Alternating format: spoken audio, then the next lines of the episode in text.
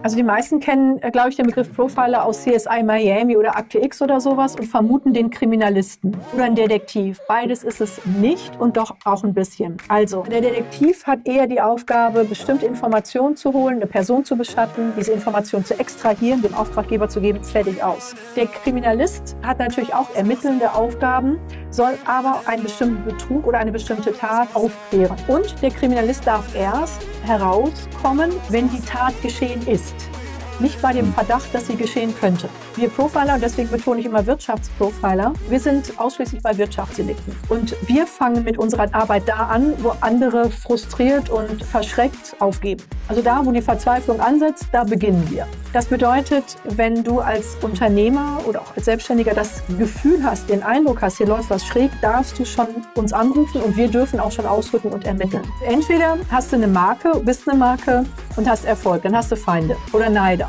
Oder du hast keinen Erfolg und hast auch keine Neider. Also wenn du sagst, du willst keinen Stress haben, dann musst du in der grauen Masse der Komfortzone vor dich hin vegetieren. Wenn du sagst, du willst was erreichen, hast du automatisch Stress. Eine Marke muss sich positionieren. Positionieren bedeutet auch immer polarisieren. Ja, das ist auch so eine Sache, die man im Leben lernen muss, den Preis zu zahlen, für was man auch immer sich entscheidet, einerseits und auch andererseits seine Entscheidungen zu verteidigen.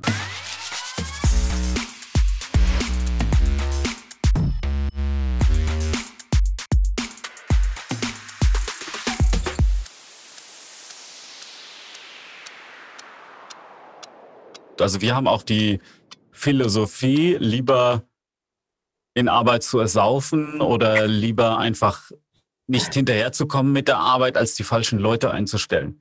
Also wir hatten ja. da schon echt auch äh, sehr, sehr äh, crazy Erfahrungen, wo ich mir gewünscht hätte, ich hätte so ein bisschen Profiler-Wissen sozusagen. Ähm, jetzt mal nochmal auf das Thema Profiler zu kommen. Ja. Was macht denn ein Profiler genau aus deiner Sicht? Also wie, wie, wie kann ich mir das vorstellen?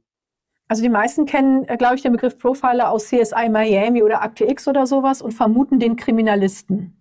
Ja. Oder einen Detektiv. Beides ist es nicht und doch auch ein bisschen. Also, äh, der Detektiv hat eher die Aufgabe, bestimmte Informationen zu holen, eine Person zu beschatten, diese Informationen zu extrahieren, dem Auftraggeber zu geben, fertig aus. Der Kriminalist ähm, hat natürlich auch detektivische, also ermittelnde Aufgaben, soll aber ähm, einen bestimmten Betrug oder eine bestimmte Tat, äh, Sexualstraftat oder Tötungsdelikt oder was auch immer aufklären. Das heißt, wir haben eine singuläre Tat, solange es nicht organisierte Kriminalität ist, die wird ermittelt, der Täter wird hoffentlich gefasst, Ende aus die Maus. Ähm, und der Kriminalist darf erst herauskommen, also losgehen, wenn die Tat geschehen ist nicht bei dem hm. Verdacht, dass sie geschehen könnte. Wir Profiler, und deswegen betone ich immer Wirtschaftsprofiler, ähm, wir sind ähm, nicht bei Sexualdelikten oder Tötungsdelikten dort ähm, aktiv, sondern ausschließlich bei Wirtschaftsdelikten. Rufmordkampagnen durch die Konkurrenz eingefädelt, Wirtschaftsspionage, ähm, was auch immer alles schiefgehen kann in dem Bereich. Ähm, meine Mannschaft und ich sind spezialisiert auf organisierte Kriminalität, keine Einzeltäter, die sich mal irgendwie bereichern oder mal irgendwie Wissen rausgeben, sondern wo größere ähm, Systeme zusammenarbeiten. Und wir fangen mit unserer Arbeit da an, wo andere frustriert und äh, verschreckt aufgeben. Also da, wo die Verzweiflung ansetzt, da beginnen wir. Das bedeutet, ähm, wenn du als Unternehmer oder auch als Selbstständiger das Gefühl hast, den Eindruck hast, hier läuft was schräg, darfst du schon uns anrufen und wir dürfen auch schon ausrücken und ermitteln. Und wir begleiten den Mandanten letztendlich durch die Krisen seines Unternehmerlebens. Also dann, wenn du weißt, dein Laden und du, ihr werdet nie wieder so sein wie vorher, weil das, was hier passiert ist, das ist so krass, da gibt es wenig Worte für. Dann gehören wir sozusagen an eure Seite. Das geht in verschiedenen Schritten. Der erste Schritt ist natürlich die Beauftragung, dass wir erstmal eine grob Grundermittlung machen.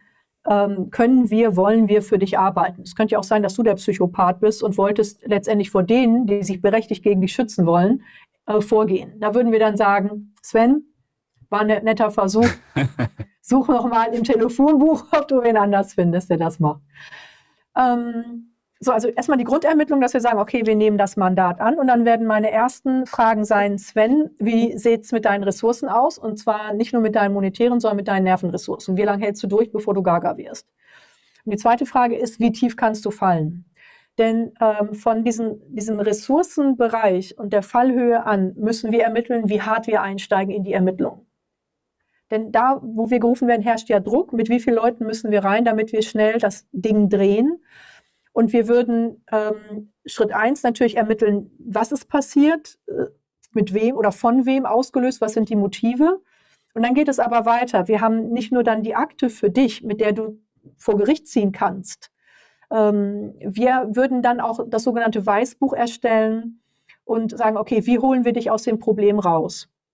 Weil wenn jetzt bei einer Rufmordkampagne die Leute irgendwas über Digis so erzählen, was weiß ich, das ist eine Sekte ähm, oder dies oder jenes, dann kannst du vor Gericht gewinnen. Das ganze Mandat kann sauberst ähm, weggearbeitet sein, aber der Dreck ist noch in der Welt.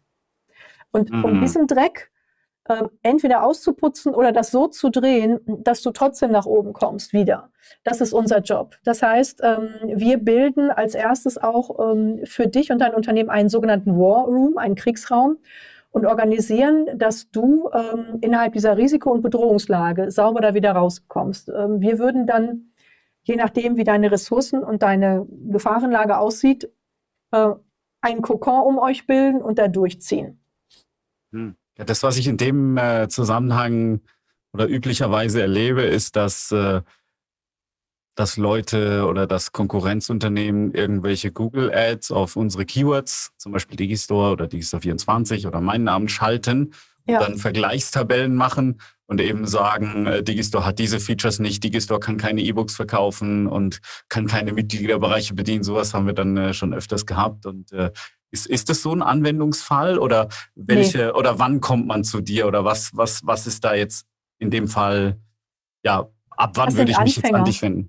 Genau, Sven, das sind Anfänger. Das sieht man auch schnell, wo man sagt, na, naja, das wird dann Lieschen Müller abhalten, vielleicht mit euch zusammenzuarbeiten, aber nicht einen echten Unternehmer, der das Spiel kennt.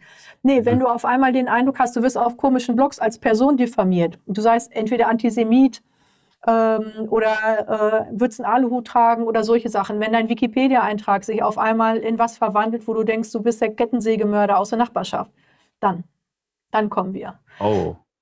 Ja, und ähm, hast also, du dann auch eine Handhabe? Also, also nehme an, das wäre jetzt eher sowas wäre in irgendwelchen Foren oder sonst irgendwo. Könntest du dann auch irgendwas machen? Also ich sag's mal so, die Wikipedia ist durchseucht von ähm, Gestalten, die sich dafür bezahlen lassen, Leute zu diffamieren. Ähm, die ist so durchseucht und so heftig, dass der US-Senat im Jahr 2014 schon eine Universitätsstudie beauftragt hat, ähm, das zu machen. Es gibt aus diesem Jahr, nee, aus dem letzten Jahr gibt es das Urteil des ähm, OLG Berlins, dass Wikipedia ein Störer ist. Ein Störer, das ist ein Atemzug vor ähm, Rufmörder. Und äh, in diesem Jahr im Februar hat das LG Hamburg entschieden, äh, dass anonyme Wikipedia-Schreiber zu enttarnen sind und das sei von öffentlichem Interesse. Das wissen aber die meisten nicht, wie es darum steht. Ich würde Wikipedia auch erstmal beiseite lassen. Ähm, ich würde mich damit beschäftigen, ähm, erstmal zu ermitteln, wer wie was, dass die äh, die Lust verlieren, das zu tun. Das ist schon mal ein Teil der Schlacht. Und der nächste Teil wäre, da müssen wir, müsste man sich reinwaschen und die Story erzählen, was da passiert ist. Hm, das ist ja spannend. Und gibt es denn, gibt's denn irgendwelche Dinge, die man als Unternehmen oder Unternehmer machen sollte, damit sowas gar nicht erst passiert? Kann man das irgendwie präventiv äh, auch? Also, na klar, ja. was mir spontan einfällt, ist, ist sowas wie sich möglichst keine Feinde machen, aber da steckst du ja auch nicht immer das geht drin. Ja nicht. ja, das äh, ist auch schwierig. Also entweder hast du eine Marke, bist eine Marke und hast Erfolg, dann hast du Feinde oder Neider. Ja. Ähm, oder du hast keinen Erfolg und hast auch keine Neider. Also wenn du sagst, du willst keinen Stress haben, dann musst du in der grauen Masse der Komfortzone vor dich hin vegetieren. Wenn du mhm. sagst, du willst was erreichen, hast du automatisch Stress. Eine Marke muss sich ähm, positionieren. Positionieren bedeutet auch immer polarisieren. Du trittst Leuten, die es nicht schaffen, aber in ihrem Statusdenken meinen, sie wären dafür berufen, deinen Erfolg zu haben, automatisch mit deiner Existenz und deinem Erfolg auf die Füße. Und wenn die den Eindruck haben, du bist schwach genug, wenig geschützt genug, dass sie dich von deinem Erfolgsthron wieder runterjagen könnten, dann werden sie es versuchen. Mhm. Das ist aber normal, das weiß jeder Unternehmer. Also nicht umsonst sagen die Japaner, Business ist Krieg. Oh. Also wenn du sagst, du willst ein paar Sachen vermeiden, würde ich sagen, bloß nicht in die Wikipedia rein, weil okay. wenn du in der Wikipedia als Person bist, bist du automatisch eine öffentliche Person. Bist du eine öffentliche Person, gelten viele Persönlichkeitsrechte nicht. Ah. Das heißt, die Leute dürfen über dich behaupten, was sie wollen.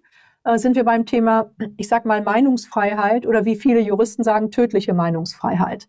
Tödlich, ähm, weil sie eine Reputation töten können, ähm, ohne dass derjenige sich wehren kann. Vielleicht haben einige von denen, die jetzt zuschauen oder zuhören, mitbekommen, wie Renate Künast, eine Politikerin, äh, diffamiert wurde auf Social Media. Habe ich nicht mitbekommen. Ähm, also äh, da wurden so Begriffe wie Drecksfotze und sowas über diese Politikerin dargestellt. Und völlig unabhängig jetzt von ihrer politischen oder ideologischen Richtung müssen wir uns fragen, darf man Menschen grundsätzlich so nennen und darf man vor allem Personen, die sich ähm, dieses Amt auch antun, ähm, so nennen? Weil wenn ich die VIPs, Politiker, Unternehmer ähm, oder sonst Personen der Öffentlichkeit so benennen darf, wo ist dann die Grenze zu Lieschen Müller auf dem Schulhof? Weißt du? Also mhm. wir bekommen ja eine Verrohung der Gesellschaft. Und das erste Urteil der Richter war, das ist Meinungsfreiheit. Und sie als Politikerin hat ja auch schon mal scharf im Bundestag äh, argumentiert, also darf man das mit ihr machen. Das bedeutet aber, wenn ich eine Politikerin so benennen darf, dann darf ich auch die Nachbarin so benennen. Die Nachbarin ist aber mit ihren Persönlichkeitsrechten geschützt und dürfte sagen, das ist Beleidigung. Aber eine öffentliche Person darf nicht sagen Beleidigung. Also ich kloppe mich ja äh, durch längere Ermittlungen auch mit dem Bund der deutschen Psychologen und die Chefredakteurin, mhm. damalige Chefredakteurin, ähm, nennt mich äh, Hochstaplerin. Das darf sie, weil das Meinungsfreiheit ist. Hochstaplerin, der Begriff, ist ein Begriff, der von der Meinungsfreiheit gedeckt ist. Für jeden normalen Bürger wäre das eine Tatsachenbeschreibung. Das ist aber nicht der Fall. Aha. Und ähm, ja, also ich finde es ich find's auch interessant, wie viele Leute, die auf Social Media gehen, sich dann gerne hinschreiben, Person, Person des öffentlichen Lebens. Und bei mir ist es zum Beispiel so, ich wollte immer gerne nicht Person des öffentlichen Lebens sein, deswegen steht bei mir niemals, niemals Person des öffentlichen Lebens. Jetzt ist es so, dass von meinem Team aber welche sagen, hey, würdest du nicht gerne so einen blauen Haken auf Instagram, das sehe irgendwie besser aus, bla bla blub ähm, weil es halt auch vom, vom Digistore-Account selber halt viele Nachahmer gibt, wo wir dann immer wieder ähm, Instagram bitten müssen, hey, können Sie bitte äh, ja. äh, das zumachen. Würdest du dann auch davon, abra oder davon abraten, diesen blauen Haken zu kriegen und zu versuchen, das zu verhindern? Oder bezieht sich das jetzt wirklich nur auf Wikipedia? Ähm, also, letztendlich ist es ja auch immer Ermessenssache des Richters. Wir müssen eines bedenken, gerade das Thema Meinungsfreiheit die zwar hier angeblich offen hochgehalten wird, ist das, äh, also hier in Deutschland ein Attrappengesetz. Ein Attrappengesetz ist es immer dann, wenn es ähm, klar formuliert scheint, aber nicht ist. Also, es mhm. liegt im Ermessen des Richters, ob es Meinungsfreiheit ist, ja oder nein. Es ist nicht so klar definiert, äh, dass jeder Richter objektiv sagen kann, so ist es, sondern es liegt im Ermessen des Richters. Damit ist es ein Attrappengesetz. Indem es im Ermessen des Richters liegt, bedeutet es, selbst wenn du x Rechtsprechungen hattest dazu, dass nur Wikipedia zählen würde, okay. kann der Richter entscheiden, du hast aber einen blauen Haken und hast selber bei dir hingeschrieben, Person des öffentlichen Lebens, jetzt bist du das auch. Oh Gott, zum Glück, das wollte ich nie hinschreiben und ich wollte es auch nie sein. naja, auf der einen Seite ja, Sven, auf der anderen Seite. Also es ist ja nie so leicht im Leben, das wäre ja langweilig. Ähm, bei mir als Profiler ist es so, mit jedem überführten Täter habe ich ja einen Feind mehr. Und es ja. gibt auch den Punkt, wo Öffentlichkeit auch Schutz bedeutet. Das mhm. heißt, dass ich bewusst eben nicht sozusagen im Verborgenen arbeite, sondern aggressiv rausgehe. Klar kriege mhm. ich dadurch auch noch mehr ähm, dann mal ähm, auf meine Weste geschmissen an Dreck. Aber gleichzeitig ist diese Öffentlichkeit, was ich auch auf Social Media tue, ein Schutz, weil die Leute sagen, ich habe dir aber zugehört, das klang für mich plausibel, ich glaube mhm. dir jetzt. Das kann irgendwo nicht ganz sein, was man ihr vorwirft. Stimmt. Und dazwischen bewegen wir uns. Das heißt, ab einer gewissen ähm, Höhe auch an Erfolg wirst du dich entscheiden müssen, ähm, wie machst du das? Also gehst du komplett sozusagen in den Untergrund, in Anführungsstrichen, wie die mhm. Aldi-Brüder? Ja, an die habe ich auch gerade gedacht. Ja. ja, oder gehst du ganz raus und sagst so, ich stehe da drüber. Ja, Weil dazwischen gibt es nichts. Alles, was du dazwischen versuchst, ist Verhalten, alles Verhaltene Verhalten, sagt mir als Täter, ähm, er ist sich nicht ganz sicher, da kann ich reinbrettern. Den kann ich verunsichern. Das ist so ein bisschen wie beim Vertreter, wo die Tür so ein Stück auf ist. Dann kriegt er einen Fuß reingeschoben. Mhm. Ja, das ist auch so eine Sache, die man im Leben lernen muss. Dann halt einfach ähm, den Preis zu zahlen, für was man auch immer sich entscheidet, einerseits, und auch andererseits seine Entscheidung zu verteidigen. Also wenn ich zum Beispiel jetzt entscheide, der Vertreter kommt nicht rein und ja. es, es ist tatsächlich so, die versuchen trotzdem ihr Ding trotzdem durchzudrücken, auch wenn du mehrmals deutlich gesagt hast, nein, ich möchte jetzt nicht, nein, nein, nein, wie auch immer, dann mhm. versuchen die das trotzdem. Das ist und und sie versuchen das auch teilweise durch ähm, was ich jetzt so mal schon mit Gaslighting äh, bezeichnen würde, dass sie quasi einem unterschieben, man hätte schon irgendwie zugestimmt. Und ja. äh, dann musst du dann halt auch wirklich vehement äh, bestimmte Dinge ähm, verteidigen. Das erwartet dich in der nächsten Folge von Svencast Deutsch. Der Narzisst hat sich ja nie finden können und ist eine frühe Störung, keine psychische Krankheit, sondern eine Störung. Eine persönliche Störung kann man nicht heilen wie eine Krankheit, sondern nur managen. Das heißt, es wird besser mit einem Narzissten, aber nie gut. Wichtig zu wissen. Der Psychopath ist keine Störung, die in der frühen Kindheit geschieht, sondern der schlüpft schon so oder die. Das sind äh, Personen ganz ohne Gefühle. Hat dir diese Folge gefallen? Subscribe jetzt und verpasse nie wieder eine Episode von Svencast Deutsch.